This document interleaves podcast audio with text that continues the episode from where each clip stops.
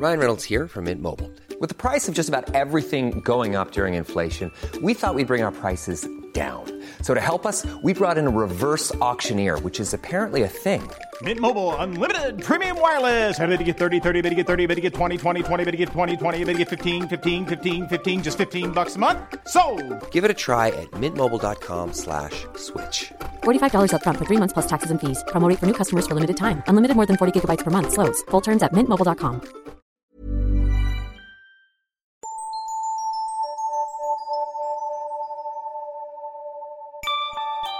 Bonjour à tous et à toutes, je suis Jennifer Padgemi, bienvenue dans l'épisode 20 de Miroir Miroir.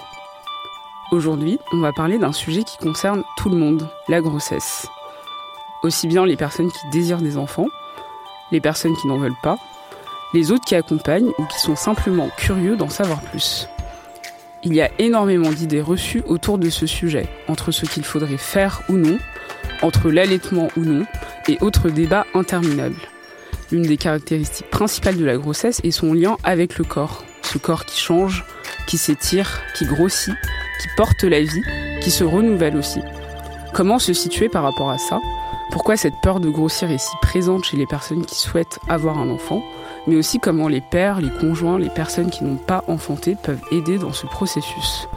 Autant de questions à aborder que j'ai la chance de faire dans cet épisode avec Pila Intika et Elisa Rigoulet, toutes les deux autrices du guide féministe de la grossesse pour des futurs parents libres aux éditions Marabout. Bonjour Pila et Elisa. Bonjour. Bonjour. Merci d'être présente avec moi pour cet épisode. Alors avant de rentrer dans le vif du sujet, je voulais savoir pourquoi c'était important d'avoir un guide féministe de la grossesse. Je joue volontairement à la naïveté, mais pourquoi féministe spécifiquement? Bah, c'était important pour nous d'utiliser le, mot euh, féministe parce que il est à la base un petit peu de, notre projet dans le sens où on voulait un petit peu euh, euh, réinvestir l'expérience de, de, la grossesse d'une vision féministe. Je pense qu'elle a souvent, le féminisme a souvent déserté euh, la maternité euh, pour des mauvaises raisons. Euh, et je pense que c'est important aujourd'hui que les deux projets se rencontrent parce que en fait, la maternité c'est un sujet essentiel dans la vie d'un couple, euh, dans la vie d'une femme, dans la vie de pour les futurs parents. Et, et donc, je pense que c'était important d'y investir le, sujet de l'égalité aussi euh, entre les hommes et les femmes, mais aussi entre les femmes entre elles. Et euh, euh, c'était essentiel de, voir ce, cette égalité-là se renaître dans ce projet. Et pour nous, le mot féministe veut dire ça. Est-ce que vous pouvez me raconter comment s'est passée euh, la grossesse pour vous deux Est-ce que vous auriez voulu avoir ce type d'ouvrage entre vos mains à l'époque? C'est une des raisons justement pourquoi on a écrit ce livre. C'est parce que quand on était enceinte en même temps, euh, moi de mon deuxième enfant et Elisa de son premier, on s'est rendu compte que sur le marché, on ne trouvait pas vraiment des guides euh, qui répondaient à nos questions à nous. Tous les guides, guides classiques euh, parlaient de la grossesse euh, purement de manière euh, d'un point de vue physique. Et nous, euh, on se posait plus des questions euh, sur la psychologie, euh, sur le, le, côté social euh, de cette expérience-là. Et du coup, euh, c'est pour ça qu'on a eu cette idée. On s'était dit, mais bon, on ne le trouve pas, donc on va l'écrire. Et toi Oui, c'est vrai, tout à fait. C'est un peu, c'est un peu, on s'est rejoint tout à fait sur ce, sur cette question-là. C'est que euh, moi, quand je suis tombée enceinte, je me suis, j'ai eu envie de lire des choses et je me suis dit, mais il y a rien en fait. Enfin, il y a rien, euh, en tout cas, qui venait combler euh, l'ensemble des questions euh, que j'avais et qu'on pouvait se poser ensemble euh, avec Pila. Il y a des choses qui sont très euh, biologiques, très scientifiques, très médicales, et puis euh, après, il y a des choses qui sont monstrueusement euh, bêtes, euh, niaises sexiste, euh, voilà.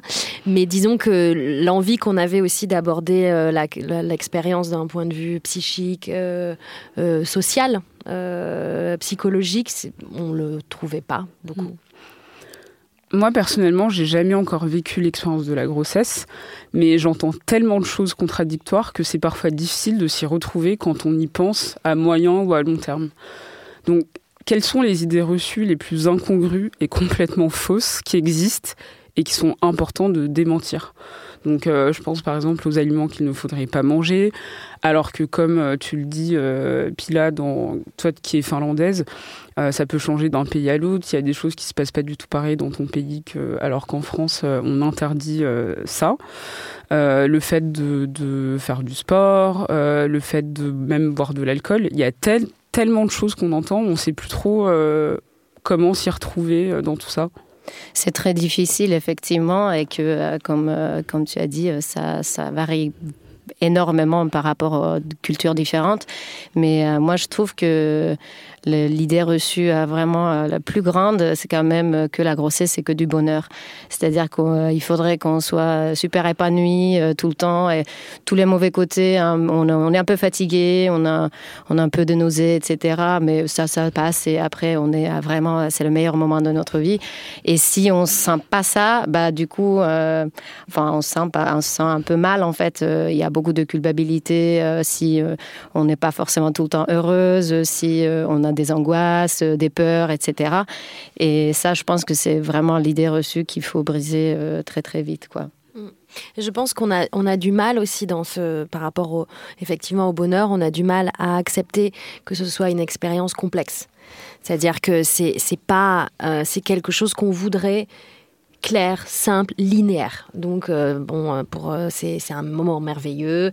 Et donc, par rapport aux injonctions, c'est toujours bon bah pas d'alcool, euh, pas de choses crues. Enfin, en France, ça marche comme ça. Euh, enfin, c'est toujours des injonctions comme ça, très catégoriques, très voilà, parce qu'on veut pas accepter en fait que c'est une expérience comme tout dans la vie, qui est complexe, faite de plein plein de choses différentes, et que tu peux être euh, très heureuse pendant trois semaines de ta grossesse, et puis après très très mal pendant les trois mois suivants, et puis et puis de la même manière, tu peux boire un verre d'alcool en fait pendant ta grossesse sans être, sans mettre ta vie ni celle de ton futur enfant en danger.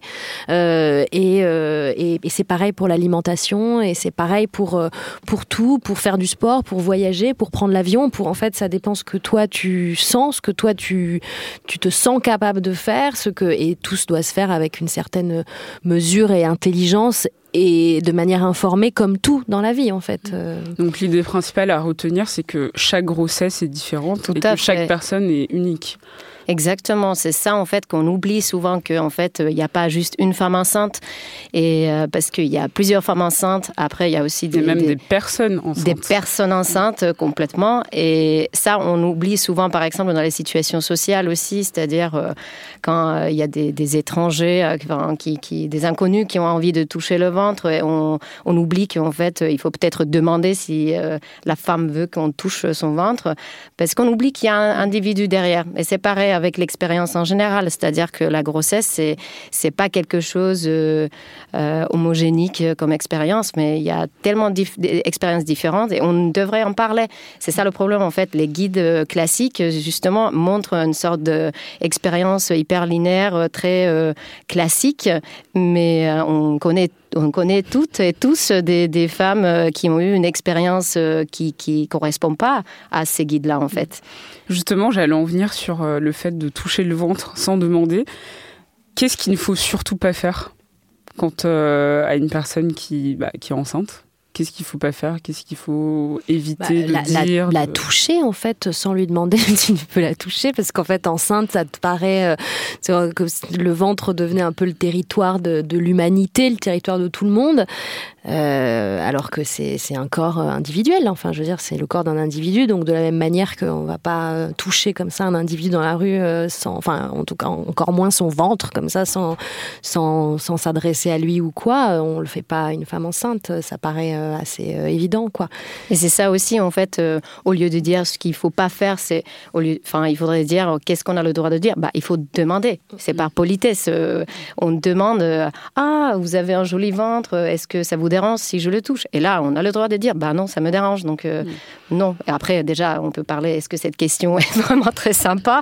Mais je pense que euh, au, moins ça, il faut toujours euh, respecter le fait qu'il y a un individu derrière et qu'il y a, il y a une personne et, et ce corps, ça appartient qu'à cette personne-là, en fait.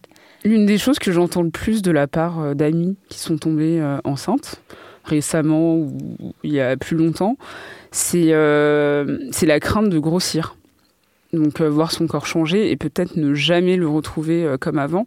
Est-ce que c'est une peur que vous, vous aviez? Ben moi, personnellement, par exemple, euh, j'ai pas vraiment eu peur, mais ça doit être le, euh, lié au fait que je suis finlandaise. Et en Finlande, dans les pays nordiques en général, on a un rapport avec le corps qui est un peu différent par rapport à la grossesse.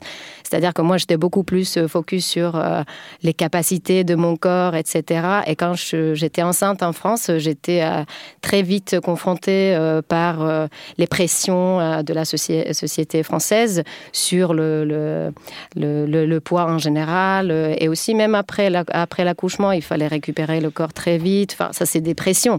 Mais je, je souhaiterais vraiment qu'en France, les femmes et aussi, enfin, dans la société en général, qu'on devrait plutôt parler de, des, capacités du corps, de, d'être, d'être reconnaissant aussi de comment euh, notre corps change et que de l'accepter justement par rapport à ce changement positif.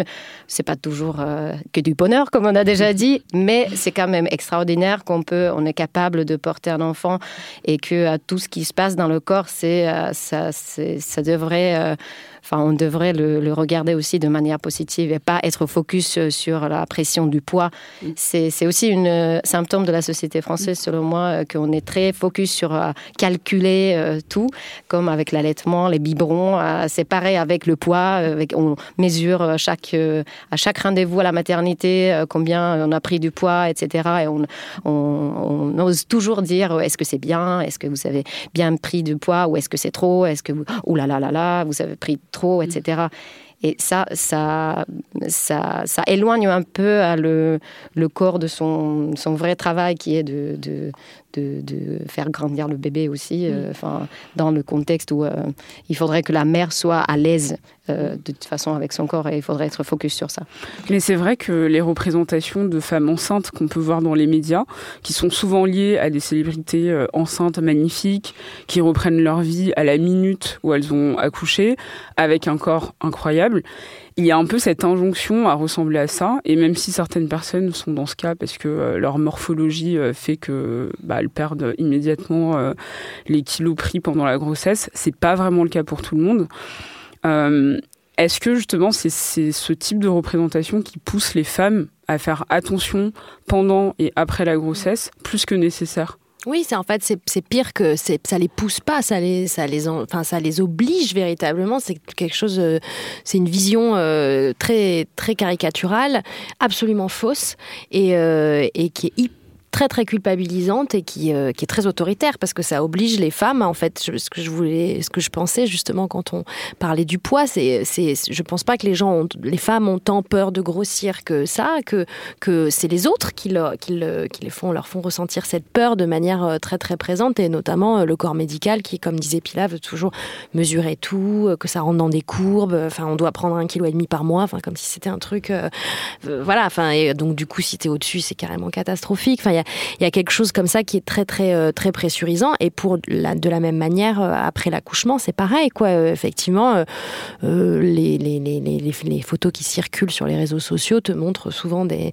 des stars qui rentrent dans leur jean slim, taille 32, 15 jours après leur accouchement. C'est absolument faux. C'est quasiment impossible sans avoir un coach sportif qui est là du matin au soir et du soir au matin avec toi. Enfin, ça n'a aucune réalité.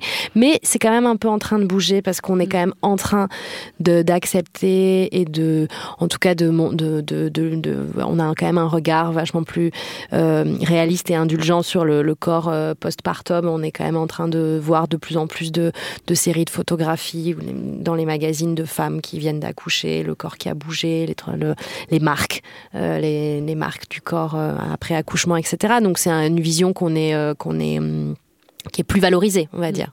Tant mieux. Oui, oui. Parce que la prise de poids aussi, c'est euh, personnel.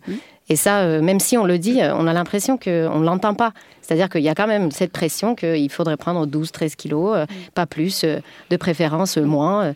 Et, en fait, et certaines femmes même reculent leur, leur, bah, leur grossesse parce que non, non, j'ai encore envie de vivre. ouais, ouais, ou de, me mettre, en, de me mettre en maillot de bain cet me mettre en maillot de bain. Et du coup, c'est quand même. Il y a une vraie, vraie injonction. En tout cas, c'est le, la chose que j'entends le plus de, autour de moi, c'est toujours lié au poids, à l'apparence. Mm. Euh, et à la peur de grossir. Mais ça, je pense que c'est aussi lié au fait que si on est focus sur euh, le poids, même avant la grossesse, on n'est pas vraiment à l'aise avec notre corps avant la grossesse, bah, ça va pas changer pendant la grossesse. C'est pas la grossesse qui va forcément déclencher euh, euh, cette idée-là de son corps. Il faut l'accepter déjà en avant. Et est-ce qu'à contrario, c'est important de prendre soin de soi en termes d'apparence pour ne pas tomber dans le cliché inverse de la femme enceinte au bout du rouleau avec les cheveux gras et qui n'est plus vue comme une euh, femme, mais juste comme une maman ben, En fait, je pense qu'il faut se sentir femme euh, soi.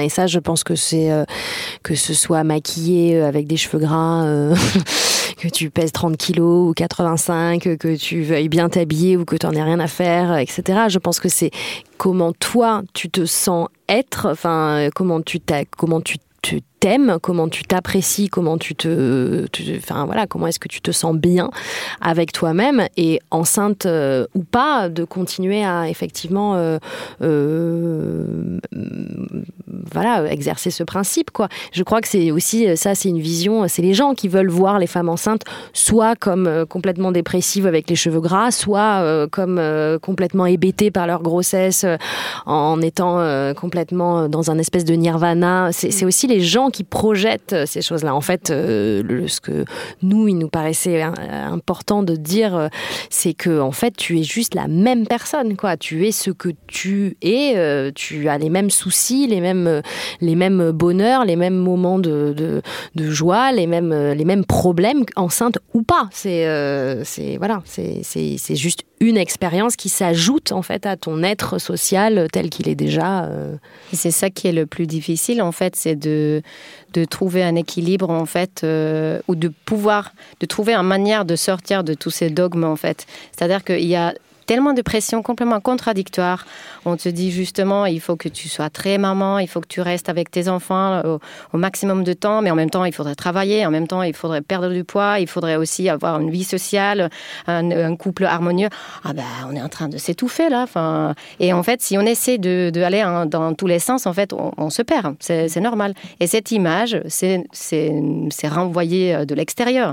C'est-à-dire qu'il faudrait justement se centrer un tout petit peu, essayer de trouver sa propre vérité, euh, qui enfin, pour, sur le moment, justement, et aussi accepter que ça change, euh, et voilà, et qu'il n'y a pas de modèle parfait, ça, ça n'existe pas en fait. Et à ce propos, en 2016, l'écrivaine Chimamanda Ngozi Adichie avait évoqué l'idée de performance de la grossesse. Et ça m'avait vraiment marqué parce que c'est la première fois que je l'entendais de cette manière.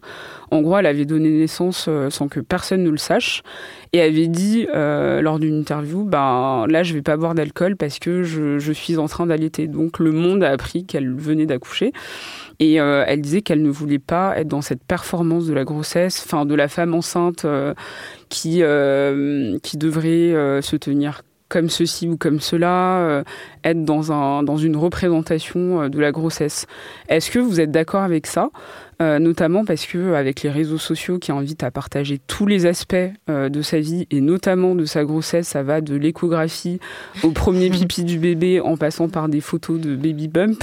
Est-ce que justement il n'y a pas cette, cette, idée de performance qui, qui s'est généralisée? Ah bah si, mais, mais pour tout, euh, pour euh, enfin la grossesse évidemment, mais pour tout, enfin si on base, se base sur les réseaux sociaux, c'est tout est ultra performatif. C'est-à-dire manger un hamburger devient euh, une performance. Enfin, non mais c'est vrai, il y a une manière parfaite de manger son hamburger.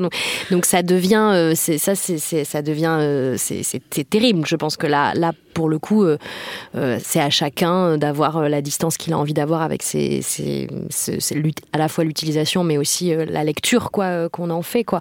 Euh, je, comprends l'idée en fait de, de le mot performance est un peu bizarrement, enfin c'est un, peu particulier euh, tel que tel qu'il est utilisé là, mais c'est vrai que c'est l'idée de la mise en scène, c'est-à-dire que c'est l'idée de mettre en scène sa grossesse et de et de laisser ou, ou de, de, comment dire de juste le fait de la de la de la rendre visible, de laisser les autres la mettre en scène et de l'instrumentaliser et de donc devenir cette femme enceinte que donc que ça va jamais, enfin ça va jamais soit tu en fais trop, soit tu, tu bois un verre euh, t'es un monstre, soit tu, tu te bouges pas assez, t'es en dépression, soit tu, enfin, ça ne va jamais.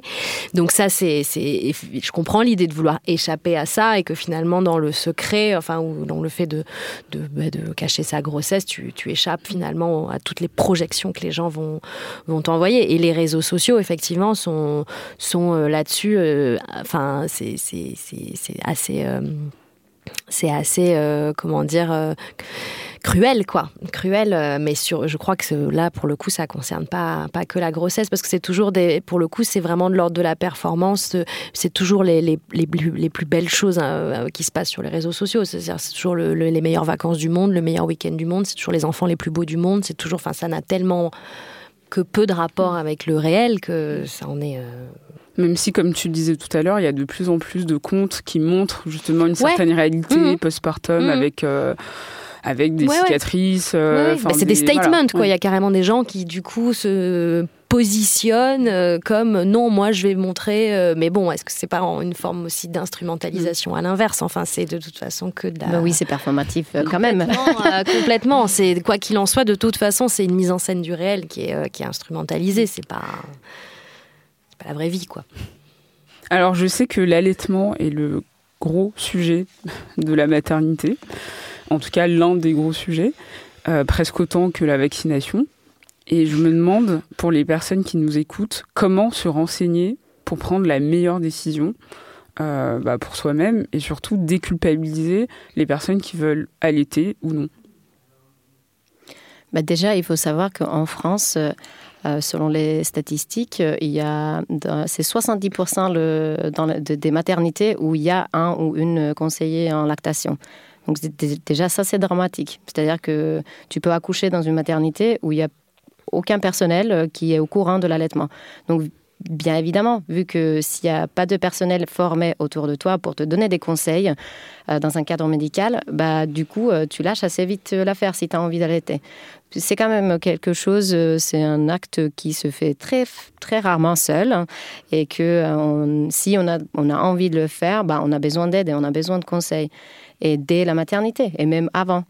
Et par contre, moi, je trouve que la décision, par exemple, de, de allaiter ou pas allaiter, euh, tu n'es pas obligé de le décider euh, pendant la grossesse. Tu peux, bien sûr, mais tu peux aussi essayer ou euh, se rendre compte au moment après l'accouchement qu'en fait, non, ça ne m'intéresse pas du tout, ça peut faire peur. Enfin, voilà, enfin, je pense que l'idée, c'est aussi de voir quand, le bébé arrive que tu as la liberté de choisir ce que tu as envie.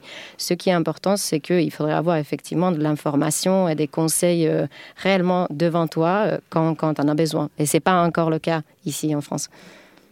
Ce qui est très difficile, en fait, c'est de faire un choix pour soi. Euh, parce qu'en fait, tu sais plus véritablement dans ces sujets-là qui sont tellement euh, des, des, des, voilà, qui sont tellement remplis de stéréotypes, d'idées reçues, d'injonctions. Euh, enfin, l'allaitement, c'est quand même un truc assez représentatif quand même de, de tout ce qu'on peut. C'est, on, est vachement dans le jugement quoi par rapport à l'allaitement que tu allaites ou pas. Oui, mais que tu, que tu allaites ou les, deux. les deux. Ah les deux. Les deux. C'est ça dépend de la personne qui tu as en face de toi. Mais mais, mais en vrai, c'est un sujet et ça dépend d'ailleurs dans quel hôpital tu accouches ou dans quelle maternité. Tu as des maternités qui vont, qui vont si tu décides de ne pas allaiter, qui vont vraiment te, juger. Euh, et à l'inverse, euh, si tu t'acharnes avec l'allaitement, tu as d'autres endroits, euh, certains hôpitaux qui vont te dire arrête-toi, tu te fais du mal. Donc voilà, ça dépend. mais c'est un sujet qui, qui, est, qui en tout cas rempli comme ça d'idées reçues, encore une fois, et de, de projections des gens. Et c'est le plus dur, je crois, c'est d'arriver à se poser la question de pour qui tu choisis est-ce que tu arrives à choisir pour toi? Enfin ou alors est-ce que tu choisis pour faire plaisir aux autres pour faire plaisir à ceux qui attendent que toi tu allaites ou tu n'allaites pas etc et c'est extrêmement compliqué de faire un choix euh, personnel en fait par rapport à ça. Est-ce que je peux vous demander vous euh, comment vous, vous avez choisi de le faire ou non? Ben, moi, moi, vu que je suis finlandaise, pour moi, c'est plus, euh, plus le dogme en Finlande qu'on allait. Du coup, par exemple, ma mère, elle nous a allaités, moi et mon petit frère. Du coup, euh, et toutes mes copines, elles ont allaité en Finlande. Enfin, si ça marchait, d'ailleurs, il y avait des cas où ça marchait pas, mais elles étaient très tristes, du, du coup, très culpabilisées euh, par, par ne pas y avoir réussi.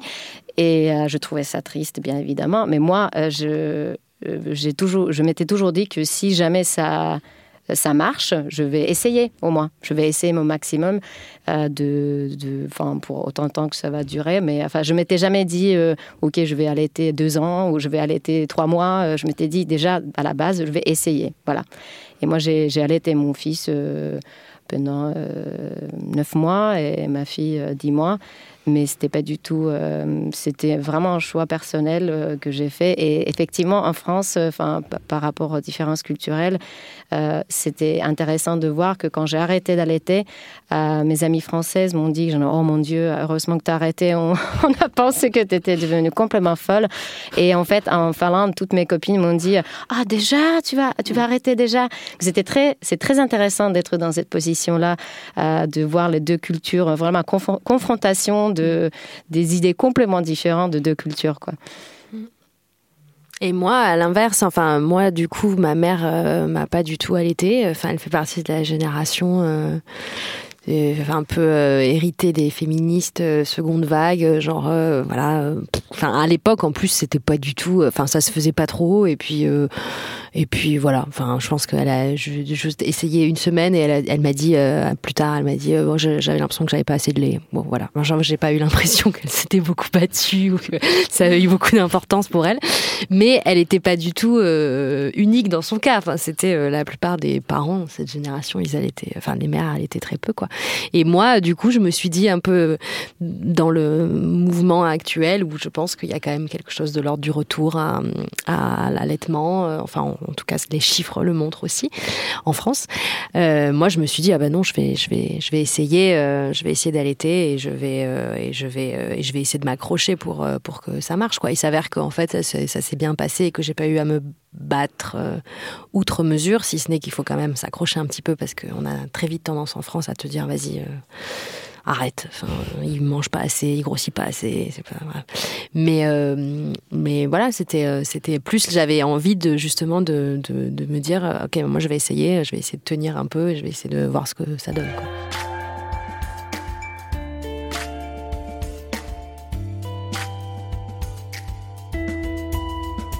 Donc on va parler des hommes, euh, des pères euh, ou des partenaires, on verra. Mais euh, avant ça, pour faire le lien avec ça, j'aimerais parler de la dépression pré-partum que j'ai appris dans votre livre. Je ne connaissais pas le terme. On connaît plus la dépression post-partum. Est-ce que vous pouvez nous en dire plus? Ben, je crois que ce qu'on s'était dit justement dans le livre, c'est que à 80% des cas euh, des dépressions euh, postpartum, en fait, il y avait déjà des symptômes pendant la grossesse. C'est-à-dire qu'en fait, c'est dommage qu'aujourd'hui, euh, le personnel dans les maternités n'est pas forcément très, formé non plus de distinguer des, des, symptômes qui sont pas liés à la fatigue, qui sont liés à la dépression, et qu'il faudrait aussi Enfin, je pense que c'est lié aussi au fait qu'on n'est pas très focus sur le côté psychologique pendant la grossesse. C'est-à-dire qu'en fait, euh, on te mesure, euh, euh, on regarde si, si le bébé grandit bien et si on a tous les vitamines, etc. Mais en fait, on, on oublie peut-être euh, souvent poser la question euh, comment ça va réellement. Et là aussi, même si on pose cette question, euh, je pense qu'il y a tellement d'injonctions au bonheur que du coup, et une norme qu'il faudrait qu'on soit vraiment très épanoui et très heureuse tout le temps. Et que si, surtout si physiquement tout se passe bien, je pense que c'est très difficile de dire que, en fait, je me sens pas bien, je suis très angoissée, etc. Donc il y a, il y a beaucoup de choses encore à faire pour qu'on puisse éviter éviter, euh, éviter les dépressions ou euh, surtout aider les femmes qui, qui, souffrent de dépression déjà pendant la grossesse. Mais est-ce que cette dépression pré- et postpartum, justement, elle serait pas liée à la charge mentale qui est très réelle, notamment euh, chez les couples hétéros? Et là, c'est le moment où je demande à tous les auditeurs de la jante masculine de bien nous écouter. comment les hommes peuvent aider au mieux avant, pendant et après la grossesse, pour que leurs partenaires, justement, ne doivent pas tout prendre en charge et avoir cette charge mentale qui, amène vers, euh, vers la dépression. Mm. Je pense que les, hommes euh, doivent d'abord euh, s'intéresser au sujet. ou on doit les intéresser au sujet, ça. mais c'est important qu'ils soient intéressés et informés, du coup, qui lisent aussi. Ça, c'est encore même un problème de pourquoi est-ce que ce serait un sujet qui appartiendrait aux femmes. Enfin, pourquoi est-ce qu'une grossesse, c'est que sous prétexte que biologiquement, c'est euh, une expérience euh, euh, que la, que la mère, la mère qui porte l'enfant vit quelque chose de particulier, de singulier biologiquement. Ça, c'est sûr. Et sous ce prétexte, en fait, bah, c'est un sujet féminin. Donc il faut que ce sujet appartienne aussi aux hommes, il faut qu'ils s'y intéressent, il faut qu'ils comprennent ce qui se passe dans le corps de leur femme. Aujourd'hui, on parle quand même de plus en plus des hormones masculines, on, arrive quand même à comprendre qu'il se passe aussi des choses du côté de l'homme, hormonalement, mais donc du coup aussi psychologiquement et physiquement. Enfin, donc, euh, il faut absolument qu'ils arrivent à s'emparer euh, de ce sujet-là, qu'on les aide, je pense, à s'en emparer, parce que c'est pas que de leur faute, c'est pas eux qui, qui balayent euh, ce sujet d'un revers de main, c'est aussi que socialement, euh, c'est un sujet euh, profondément euh, féminin dans l'inconscient dans collectif, que le corps médical y participe aussi beaucoup parce que s'adresse peu aux hommes. les médecins te parlent toujours toi en tant, que mère droit dans les yeux. Enfin, ton mec a beau être là, enfin, il sert pas à grand chose. et, donc c'est un, c'est, ça, ça aide pas du tout à ce qu'ils se sentent concernés en fait. On les, on les, on les, on les sent pas concernés, donc euh, ils, ont, ils, ont, ils, ont, du mal aussi à prendre la place que qu'il faudrait qu'ils aient. On les invite pas assez, je pense, à prendre cette place-là au moment de la grossesse. En tout cas, donc nous, on, on, pense aussi que c'est un, c'est je pense qu'on arriverait à corriger pas mal de choses, puisqu'on parle, euh, tu poses aussi la question de l'après-grossesse, je pense qu'il faudrait commencer par l'avant, effectivement, à, à arriver à, trouver un peu d'égalité dans cette expérience qui est fondamentale pour essayer d'amener euh, de plus d'égalité aussi après euh, la grossesse, qui est un moment euh, compliqué aussi au niveau de la charge mentale, mais qui en plus à ça s'ajoute en France la question des congés. Euh, paternité, maternité, qui est profondément inégalitaire. Et donc là, je pense que de toute façon, tant que la loi bougera pas là-dessus, on mm. pourra beau faire quoi que, enfin, on aura beau bouger nous, ça changera pas grand-chose. Mais euh, voilà, c'est une piste. Et ça, ça c'est vrai que pour le, dans notre livre, par exemple, on, on a décidé justement pour chaque chapitre mettre des questions qui, qui semblent peut-être un peu simplistes, un peu banales, etc. Mais finalement, c'est des questions qu'on ne pose pas forcément. On n'y pense pas mm. de poser une question euh, comme euh, quel, quel, type de parent tu veux être, euh, quelles sont des, tes, tes, valeurs de l'éducation, etc. Comment tu vois là, justement la partage de tâches à la maison, etc. En, au sein de famille. ce genre de trucs, en fait, on, trouvait que c'était important de écrire ces questions pour que les couples qui lisent ce livre, ils peuvent aussi, euh, enfin, ils peuvent vraiment euh, euh, avoir une, conversation sur tous ces sujets-là qui vont justement faciliter l'égalité à partir du moment que le bébé arrive. Parce que quand le bébé arrive, ben, c'est, on est un tout petit peu occupé de, d'autres choses que se poser des questions un peu plus philosophiques qui pourtant créent vraiment le socle de toute, toute la vie familiale en fait.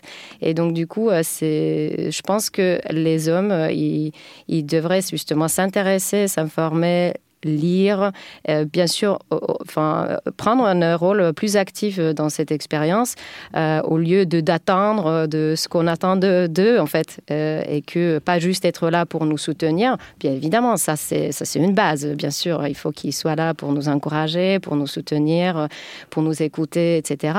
Mais aussi prendre un rôle un peu plus actif de parler de leurs émotions, de leurs sentiments. Et ça, dans le cadre des médicales, il faudrait que ça change. Il faudrait que dans les maternités on pose aussi des questions au, père, au futur père ou aux futures euh, mères, enfin voilà, ensemble, parce que euh, ça se passe euh, la plupart du temps, quand même, le bébé arrive dans un couple, pas mm. toujours. Mais si ça arrive dans un couple, bah, c'est quand même enfin, très étrange qu'on mis euh, le partenaire de côté quand on devrait parler, par exemple, des, de, de, de côté psychique euh, euh, ou de, de, psychologie, de l'expérience, etc.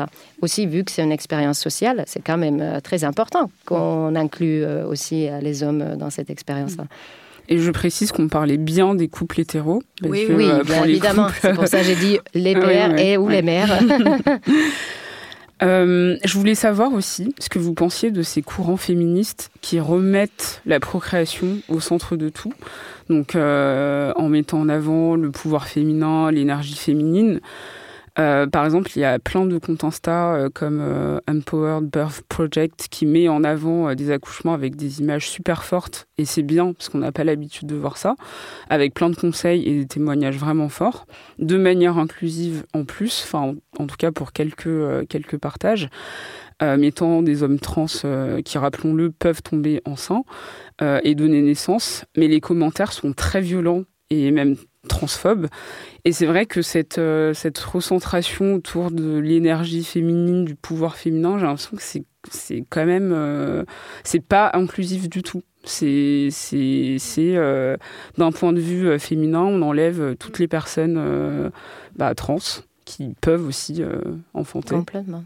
Oui, bah, en fait, moi, moi je pense qu'il y a eu un, mouvement, mais qui est sociétal, plus général, qui a eu, fait que en France, il y a eu cette grande vague du féminisme, enfin de la deuxième vague, qui a été, qui a été par rapport à la maternité assez radicale. Et c'est à ce moment-là qu'on a gagné des acquis fondamentaux comme le droit à l'IVG ou, ou l'accessibilité à la contraception qui, euh, qui, qui, ont été des, qui sont des actes médicaux. Enfin, donc ça a été des, des, batailles gagnées d'un point de vue médical, etc. Et je crois qu'il y a eu tout ce, tout ce, après il y a eu la péridurale, euh, il y a eu, euh, on a le droit de pas souffrir, on a le droit de pas se souffrir en accouchant, donc on a le droit aussi de recevoir la péridurale. Donc tous ces combats-là qui ont vachement contribué, même s'ils ont été fondamentaux pour le droit des femmes, ils ont contribué à une ultra médicalisation en France. La grossesse est extrêmement médicalisée et le processus de l'accouchement extrêmement médicalisé.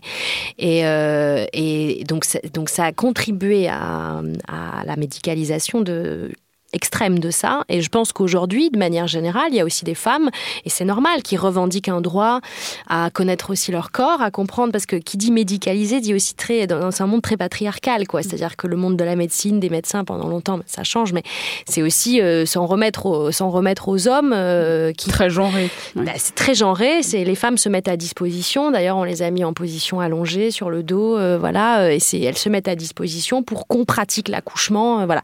Et je pense que c'est normal que les femmes euh, aient envie de retrouver euh, une position, enfin une position, je parle, enfin une posture active dans ce processus, qu'elles aient envie de comprendre leur corps, de connaître leur corps, de ressentir leur corps et d'être actives euh, dans la grossesse, dans l'accouchement, etc. Je trouve ça c'est fondamental et totalement normal. Donc ça, je pense que c'est un mouvement sociétal qui est assez assez normal euh, et, et, je pense qu'après vient se greffer euh, des, des, des mouvements effectivement qu'on peut euh, qui peuvent se rapprocher un peu d'une forme d'essentialisme quoi. Enfin voilà. Et qui là bon après ça dépend beaucoup des, des, des, formes et des gens et des propos et des voilà on peut parler il y a des comptes Instagram il y a des livres il y a des gens qui font Mais en tout cas dans votre livre dès le, les premières pages vous précisez que tout le monde peut tomber enceinte. Mmh. et ça c'est quand même ouais ouais bah, euh, bah, bah nous, on, nous, on défend une conception euh, très culturelle euh, de, de, la, la différence homme-femme. Enfin, le genre, on le défend comme une construction culturelle. Enfin, c'est voilà. Donc, je pense que là où, où le, le pouvoir du féminin euh, qu'est-ce que le pouvoir du féminin euh, Qu'est-ce que le féminin Qu'est-ce que la femme Qu'est-ce que qu'est-ce qu'un sexe féminin Enfin voilà, donc là il y a, des questions euh, qui qui que, qui sont qui sont voilà qui sont en suspens, mais qui sont effectivement peut ouverte. Ouais. Oui, c'est une, une, question sociale et, et justement, enfin, dans, dans, les, si on a une tendance vers euh, tout ce qui est euh, un peu plus, euh, disons, qu'on a envie de dire tout le temps naturel, on, dit, on a, c'est dangereux parfois parce qu'en fait, ça tout ce qui, tout ce qui devient, un tout petit peu dogmatique, en fait, il y a toujours un danger. C'est-à-dire que si on dirige vers euh, tout ce qui est on, euh, accouchement naturel, euh, utilisation des doulas, etc., il n'y a rien de mal dedans. enfin, au contraire. Mais c'est en fait, c'est quand ça devient une dogme, une sorte de norme, du coup, on, euh, on pense que si on fait pas comme ça, bah, en fait, euh, on a raté. Donc, du coup, il y a toujours ce danger qu'on qu'on met femme, enfin, qu'on essaie de mettre femme dans une case, en quelque sorte, cette expérience quelque part, et qu'on donne conseil comment on devrait utiliser notre corps, et on, ça réduit la liberté, euh, liberté de la femme Et ça, c'est ça, c'est jamais vraiment bien. Alors, on ne peut pas terminer cet épisode sans parler des violences obstétricales, notamment autour de l'accouchement, avec les épisiotomies forcées et les violences que subissent particulièrement les femmes noires. Donc, d'après l'IB, entre 700 et 900 femmes meurent aux États-Unis de complications liées à la grossesse ou à l'accouchement, dont le taux de mortalité est 3 à 4 fois supérieur chez les femmes noires à celui des femmes blanches. Donc, Serena Williams l'avait dénoncé lors de son accouchement compliqué et permis de faire la lumière sur ces pratiques euh, honteuses. En France, on n'a pas de chiffres à cause du manque de statistiques euh, ethniques, mais on sait que les violences obstétricales sont présentes et on en parle de plus en plus.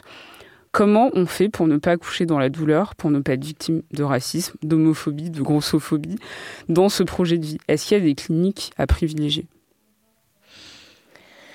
Bah pour l'instant, je pense qu'il n'y a pas forcément de clinique à privilégier. Malheureusement, je pense que c'est effectivement la prochaine étape, c'est de parler des inégalités euh, par rapport à la culture, euh, par rapport à la background de, de, la femme, euh, quand il s'agit de la grossesse, etc. Parce que c'est complètement vrai euh, que euh, tout ce qui s'était, euh, on, a découvert, aux États-Unis, que ça doit être la vérité aussi en France.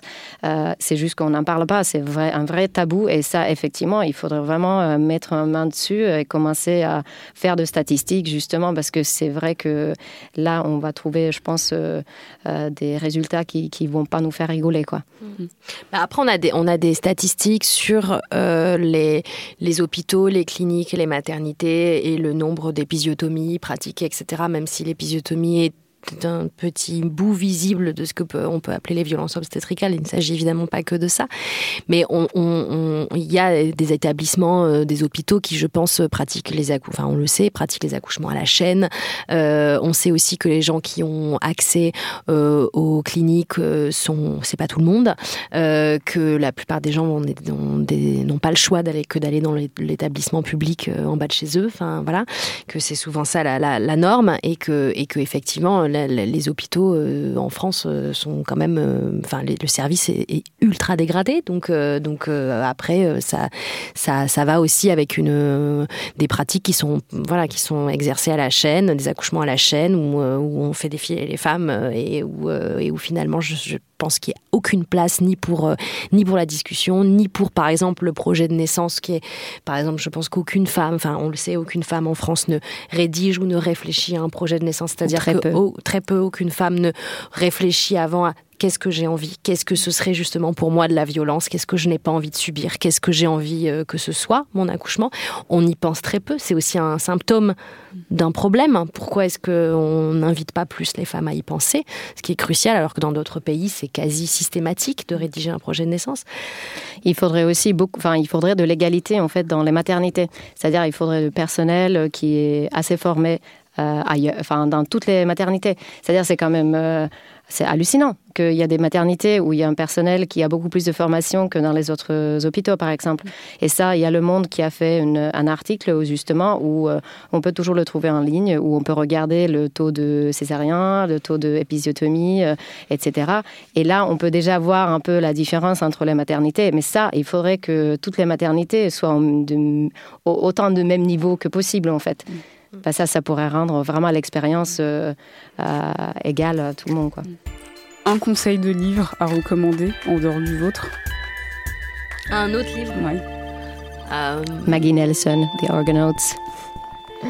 Et René Grezard, Enceinte, tout est possible. Merci beaucoup, Pila et Elisa.